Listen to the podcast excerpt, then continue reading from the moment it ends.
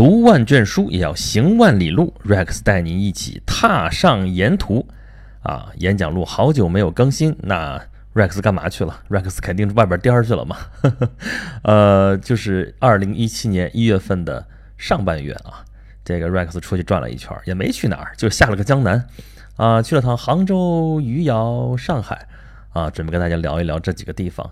啊，但是在聊这几个地方之前啊，在去这几个地方之前啊，Rex 先进了一趟宫，进宫面圣嘛，不是早就没皇上了啊，就是进了一趟故宫啊，现在叫故宫博物院啊，进去干嘛呢？你就当我去逛去了吧。其实故宫啊，呃，有很多东西可以说，呃，但是呢，因为实在太多了，也不知道从何处说起啊。这次既然借这个机会呢，也想跟大家稍微的聊一聊跟故宫有关的一点事儿。啊，这个我纠结了半天，说我聊故宫的话，这算是演讲录呢，还是沿途呢？啊，对吧？因为故宫其实，我就住在北京嘛，这守在家门口。呃，也不能说家门口，别往自己脸上贴金啊！人家那是二环，呃，一环以里，咱这都四五环去了啊，这不能老这么说啊。但是呢，毕竟离得还相对的还近啊，对我来说就不用算怎么旅行啊，坐个地铁就去了。呃，那你说算不算是沿途呢？啊，纠结了半天，后来想纠结啥呢？啊，既然讲这个地儿，那就是啊，这个行万里路的事儿啊，那就还是算沿途啊。所以这就是在。啊，讲我这下江南的这个旅程之前啊，先来一期，咱们聊一聊故宫的那点事儿。先说说故宫这俩字儿啊，这个故宫，咱们这么说的话，故宫在哪儿啊？啊，大家一说就是故宫，的北京啊，对吧？北京故宫嘛，对不对？其实故宫这俩字儿并不是特指的，故宫，故宫，顾名思义啊，就是过去的宫。啊，前朝的宫殿啊，那就叫故宫。那这么说起来，中国这故宫多了去了，对不对？前朝前多少朝啊？前多少朝都有啊。咱们之前从长安到长安去过那个西安的大明宫，大明宫那是唐朝的故宫啊，对不对？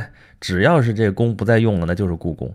不过这毕竟已经是废墟了啊，大明宫啊，早就一片废墟，就剩一个台子了啊。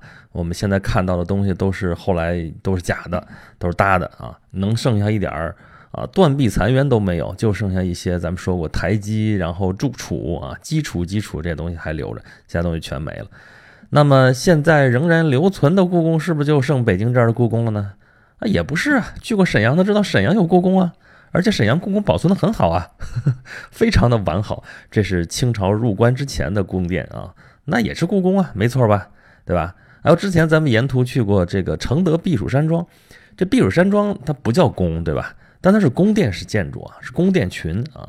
这皇上在这儿一边游山玩水，一边就处理公务。那你说它是不是故宫呢？啊，这离宫别院也算是故宫吧？啊，所以咱们光说故宫这俩字儿的话，虽然大家脑子里边可能首先蹦出来的就是北京城里边市中心这个故宫啊，但是呢，我这地方必须得叨叨两句，这故宫这个词儿啊，真不是这个宫的专属名称啊。那要准确点说，应该怎么说呢？啊，叫明清故宫吗？啊，刚说了啊，清朝的故宫在沈阳还有一份儿啊，一份备份啊。这个明朝的故宫呢，南京也有一份啊，而且南京这份儿比北京这份儿可是要早啊。人家先定都南京啊，朱元璋一直在南京待着，死了就埋在南京啊。是后来朱棣啊，这个明成祖嘛，就搬到北京这边来的啊，在自己大本营这儿啊建了一个北京城，这才有了这个啊现在这个故宫啊。那我们只说北京故宫行不行呢？好像也不大合适啊，因为北京这地方建都的也不是只有明清啊，对吧？原来金朝的时候建都就建在北京，当时叫中都嘛，啊，那个城址可不在现在这老北京城啊，这个是当年盖元大都的时候移到这边来的啊。原先金中都那个遗址在现在北京西站莲花池那块儿啊，这个天宁寺啊什么这这个范围就在现在北京城的西南角啊，这地儿之前是辽国的南京城，再之前是唐朝的幽州城啊，反正这个地方吧。也是曾经当过首都啊，也有故宫，所以说在北京不只有那个咱现在知道这故宫这一个地儿啊啊，所以你光叫北京故宫也不行，那怎么叫呢？啊，其实人家官方名称叫的很清楚啊，叫北京明清故宫，这总可以了吧？两个限定条件这都加上，在北京的明清两代的故宫啊，这就是咱们现在说的啊，北京城里边城中心那个皇宫紫禁城啊，现在叫故宫博物院。那么这个北京明清故宫啊，这个咱们聊些什么呢？哇，那这里边能聊的那可是太多太多了啊！一座紫禁城啊，明清加民国啊，这前后六百年啊，有多少故事，多少风起云涌啊，都在这个宫城里边发生啊。咱们平常听这说书唱戏啊，这少了啊，就是看书啊，看电视剧、看电影看的就多了啊。这清宫戏啊、明宫戏啊，一大堆一大堆的啊。给普通老百姓做了非常广泛的普及啊，至少这逛故宫的时候，大家就就找吧，说皇上坐哪儿啊？啊，坐哪儿？坐故宫太和殿嘛，对不对？啊，这个皇后住哪儿啊？住坤宁宫呗，对吧？这个太后住哪儿啊？啊，在慈宁宫嘛，对不对？啊，这个但实际上跟这差老远呢。你实际到那之后，你就发现了，那太和殿那地儿那么大，皇上不能天天去哪儿啊？这个上朝也不在那儿啊，而且皇上肯定也不住那儿啊。啊，那住哪儿啊？住乾清宫吗？呃，也不是都住那儿啊。清朝皇帝后来住养心殿啊，啊，甚至老长时间根本就不在皇宫里待着，对吧？你看那什么三山五园的，对吧？刚说承德避暑山庄那是修了干嘛的？这清朝皇帝就不爱在这皇宫里待着啊，找个理由就出去异地办公去了啊。再比如说刚才说的这个什么慈宁宫啊，慈宁宫现在开放了啊，原先这故宫不开放啊，有好多地方都没有开放啊，现在是开放的面积越来越大。啊，这个慈宁宫啊，这就已经正式开放了啊。但是慈宁宫已经不是原来的慈宁宫了啊。现在那个主要的殿堂里边已经做了展览了，展览雕塑啊，什么玩意儿？呃，但是呢，那个房子还在那儿啊。这个房子还是那个地方，但是呢，你就到那儿就知道了啊。这个慈宁宫啊，这太后呃也不老住慈宁宫啊啊。后来有的太后住哪儿呢？啊，住旁边那个寿康宫啊。这个寿康宫现在也开放了啊啊，去看看，现在还挺好的。反正现在故宫开放的区域是越来越大啊，而且这个门票一直就是六十，也不见涨啊，这真的是非常亲民。你看啊，咱这沿途去过不少地方了啊，好多地方门票啊，就人工开发的，全都是假古董，甚至就就连假古董都不是啊，就是那片地方啊，坐地就收钱，一收收好几百，这这见太多了。但是故宫啊，这是真东西啊。这个当年这个说是国民政府搬着珍宝怎么怎么走，现在辗转到了台湾了啊，就一直怎么说真东西在那？什么呀？真东西还在这儿？你宫里的藏品能搬得走？这跑得了和尚跑不了庙，这房子你总搬不走吧？对不对？那整个故宫，你说什么东西最有价值？要我说，还是那房子，那空间啊。那里边的陈设，里边那些啊文物，你是可以搬走啊。搬走了之后，你就是一个单独的文物。你再摆在什么地方呢？你再给它建一个空间，也不是原来那个房子了。你真到了宫里了啊，身临其境了，你再去看啊，这故宫什么什么样啊，也就能有一个直观的印象了啊。这个真的是非常难得的啊。还记不记得咱们之前讲沿途的时候说过啊？说中国古代的这些文物啊。基本上你也就看不着什么真的，为什么呢？中国人盖房子就那么个盖法啊，咱们之前讲过怎么盖啊，对吧？这个有基础，对吧？有基有础，础上面立柱，柱上面什么呢？啊，架梁，梁上面檩条、船子什么上面盖瓦啊，把这个整个框架都搭起来之后，然后才砌墙，然后安门安窗啊。简单来说就是这样，因为这个过程当中大量使用木构件啊，木材来做主要的建筑材料，所以。这个古代的建筑啊，能留到现在来，真的是非常非常少啊。唐朝以前的建筑基本上就甭想啊。唐朝的、宋朝的，那有一个算一个，全是国宝。为啥呢？这咱们中国人盖房子不像欧洲人用那么多石头啊，石头你放着几千年可能都不会坏，但中国这用木头的，木头的你保存的再好，这一把火烧了，或者就就自然烂掉了，你也就剩不下来什么东西了。啊，当然离我们近点的这元明清啊，尤其是明清的这房子，呃，留存下来的还是有不少的。但是皇宫哪儿还有啊？对不对啊？明朝的皇宫啊，南京确实还有一份备份，那那也已经烧掉了。那南京这战乱多少轮了，对不对？还能剩下啥？当然，南京城墙剩下的比北京的多啊。北京是自己给拆完了，但是呢，这个明朝的这个皇宫，哎，南京这份早就没影了。啊，北京这边还有，而且保存的非常完好，这可真的是不容易啊！这皇宫也是中间啊几次遭遇兵险啊，这个有烧的，有坏的，有怎么着的，又重修，怎么怎么着多少轮，但是基本上还是保留着之前的这个样子。我们现在好像不觉得啊，你花六十块钱进来，你可以随便看，而这房子不就那样吗？什么叫不就那样啊？这样子可就是独一份儿啊，举世皆无，只有这儿才有。所以现在这已经是过年了啊，春节假期，这北京也是旅游目的地啊。那真要来北京的朋友，我劝大家这故宫真的好好逛一逛啊！一个是这么便宜的票价，而能看一个真真正正的皇宫，啊，夫复何求啊！啊，那真要来故宫了之后，你说我们去看什么呢？啊，之前咱们说了嘛，顺着刚才那个思路说啊，你看中国的这些古迹啊，基本上没几个真的。那你去那些景儿去看什么呢？啊，就是在当地啊，这发思古之幽情，当然不这么矫情啊，是你就想吧啊，基本上靠想象啊，就说这地方曾经发生过什么什么事儿，哎呀，这个事儿多怎么怎么有意思啊，咱们啊追忆一番啊，挺有意思。但是到故宫之后有这个便利啊，这房子就还是那房子。啊，这空间还是那空间啊，虽然是这个从这个广场上一看啊，老远高楼大厦还是能看得见啊。虽然这个故宫周围限高了，但是有些楼啊，你还是能看得见。但是基本上啊，还是原先那个布局啊，原先那个样子。那有这么好的条件，有这么好的机会，你说我们去看什么呢？我觉得最大的一个目的性应该是我们去印证一些东西啊，印证一些我们之前对故宫的一些了解。啊，再有一个是去发现一些什么东西，发现一些我们之前对故宫不了解的东西，啊，首先这个印证的话，我觉得有些地方就很有意思啊，比如说，呃，这个我们原来说这个故宫啊，古代盖房的中轴线，那故宫是最中轴线的，中轴线其实你说起来非常简单啊，故宫那么多房子，对吧？九千九百九十九间房啊，九千九百九十九间半，啊，那实际上没那么多啊，据统计也就八千多间房啊，那也不少了。啊，你说那么多间房进去，那不就迷路了吗？啊，咱这期标题怎么写的来着？皇宫紫禁是迷宫啊！对啊，你说咱要逛了半天故宫，说不出个所以然来，进去就说，哎呀，好多好多房子，过了一座房子还是一座房子，那就没意思了吧？对不对？啊，那这个时候呢，其实就可以印证一下中轴线这件事儿啊。你要把中轴线拎出来的话，这事儿就迎刃而解，非常简单了啊啊！现在啊，因为这个故宫的参观这个人流量非常大啊。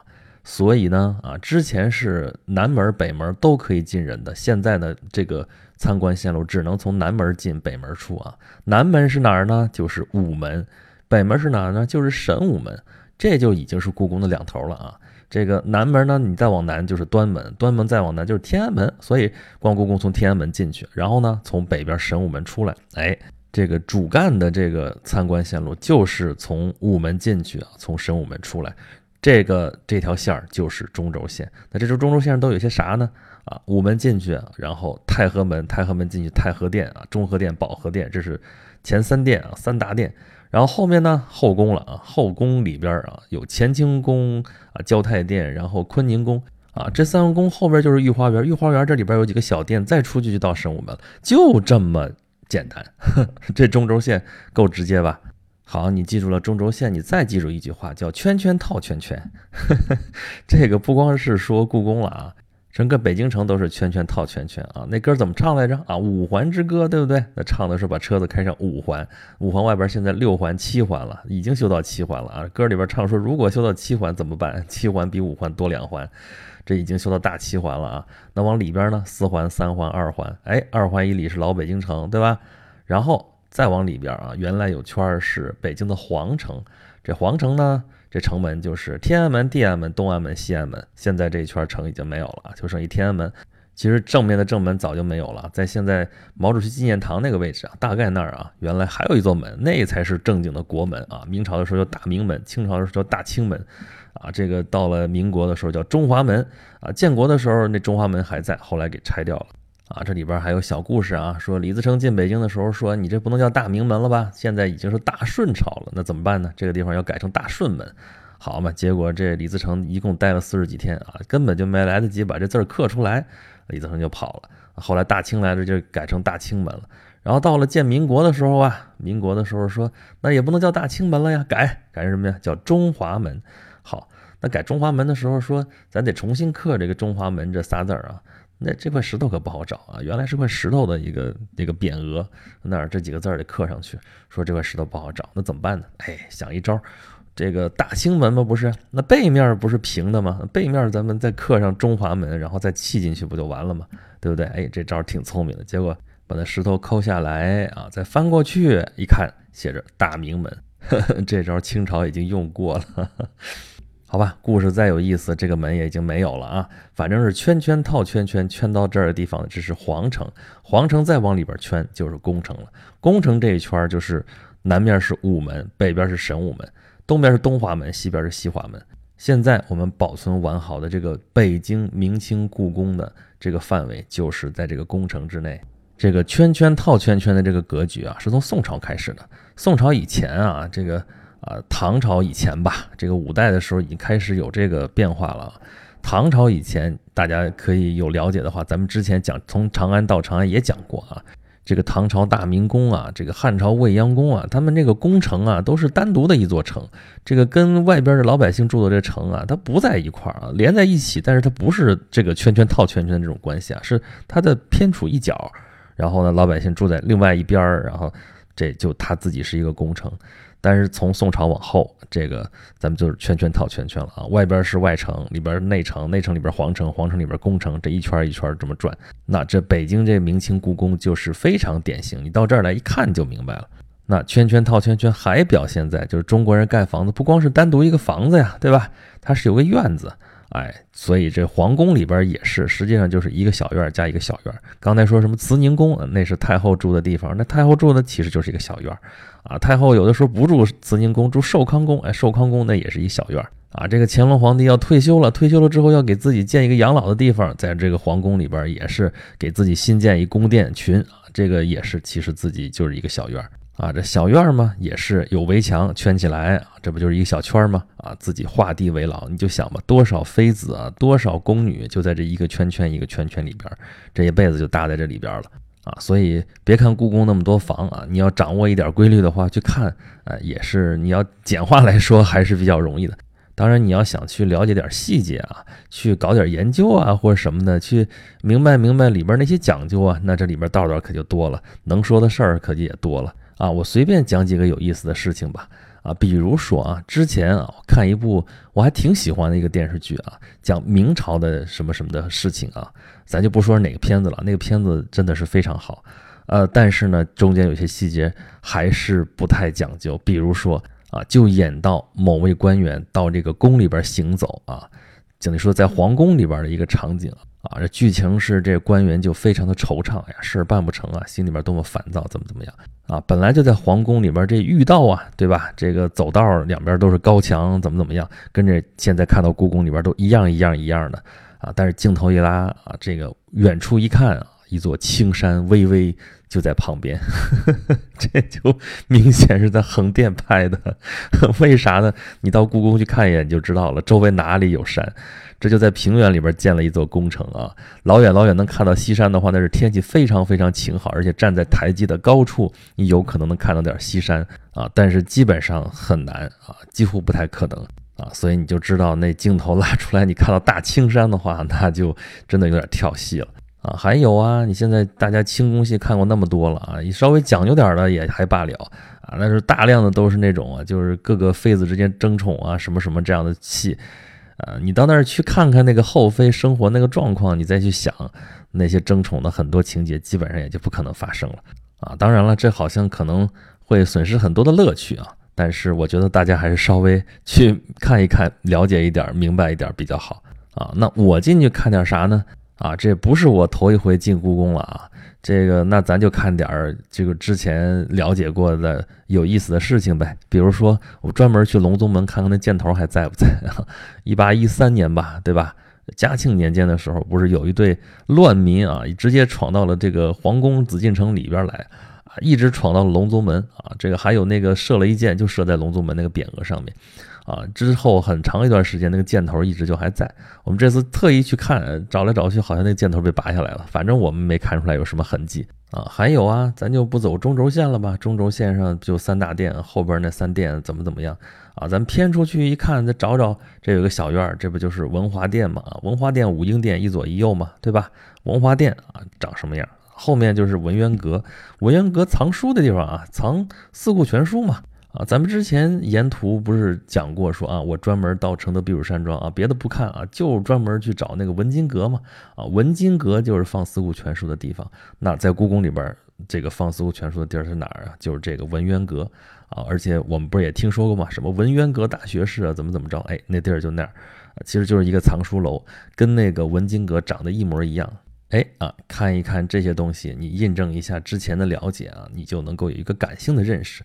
这个还真的挺难得的啊！纸上得来终觉浅嘛。你看历史记载是一回事儿，你想象是一回事儿，你看到实物之后是另外一回事儿。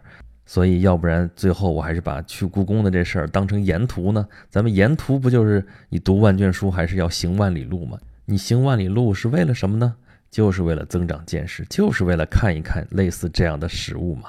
啊，比如你到了这个三大殿，你看，哎呀，是挺雄伟。但是我们现代人是看惯了高楼大厦的人，你再去看那三大殿，是在台基上面也很雄伟啊。但是呢，总是觉得好像没有那么高，没有那么大嘛。对吧？但是你要想象一下，如果是在农业社会啊，这个普通的老百姓住的都是什么房子？然后这个皇宫这是什么样的房子？这个感觉是很不一样的，对不对？而且你如果从周州县这么来，你如果不是一个游客的话，你是古代你真的是要进宫面圣，然后你从啊从那个天安门，当然你不可能走正门，对吧？从旁边的偏门这一路啊，这个天安门、端门、午门，对吧？太和门、太和殿到这儿来。面见圣上啊，这是一种什么感觉？那个房子越来越高，越来越大，然后那种压迫感，皇权的威仪，那你不身临其境，你去想象，还真的是不好想啊。再比如说，觉得皇上住的这个居住条件应该是最好最好的，对不对？当时全国那这么多的资源都是为皇帝服务的，可是你去看皇帝的那个这个居住的那个环境啊，他那个饮食起居啊，其实也就那么回事儿啊。这个你想，那冬天他们都住哪儿啊？住在那个皇宫的那个暖阁里边，那小暖阁那房子也就几平米，啊，比我们现在这房子很多住的那个卧室都条件差多了。那为啥呢？那因为就是那时候取暖条件不好。你想，在在北京嘛，啊，北方的冬天要是没有集中供暖，没有这种取暖的这种方式的话，真的是要死人的。那皇上也不例外，那他取暖条件确实比一般老百姓好太多了。啊，但是呢，房间小一点，毕竟这升温能快一点啊。要维持这个温度的话，也相对容易一些。所以呢，一到冬天，皇上也就住这种小暖阁啊。要解释的话，就会说啊，这风水上怎么怎么样啊，这个这个房间小一点聚财呀，聚什么气呀，怎么怎么着的。但实际上，无非也就是这么一个道理。这么看起来，我们普通人的生活实际上比皇帝还要好哎。你想，皇帝到冬天的时候只能躲在小暖阁里边烧炭火啊，我们现在冬天有暖气，有地暖啊，这个北方这个取暖条件好的不得了啊。那夏天呢？啊，夏天又没有空调啊，多热你都得忍着，对吧？有风扇吗？没风扇啊，人工给扇一扇吧，对吧？啊，皇上就是能使唤人呗，对吧？但是你再多的人扇的话，那效果也没有电风扇好吧？啊，也没有空调效果好吧？啊，那皇帝要吃冰也没有冰箱啊，那冰哪儿来的呢？啊，这次去故宫啊，午饭就是啊在宫里边解决的。那宫里现在有餐厅了，那餐厅就是过去的皇帝的那个冰窖改的啊。冬天就在这金水河里边取了冰啊，取了冰之后就存到这冰窖里边，存到夏天啊，然后给皇帝降温。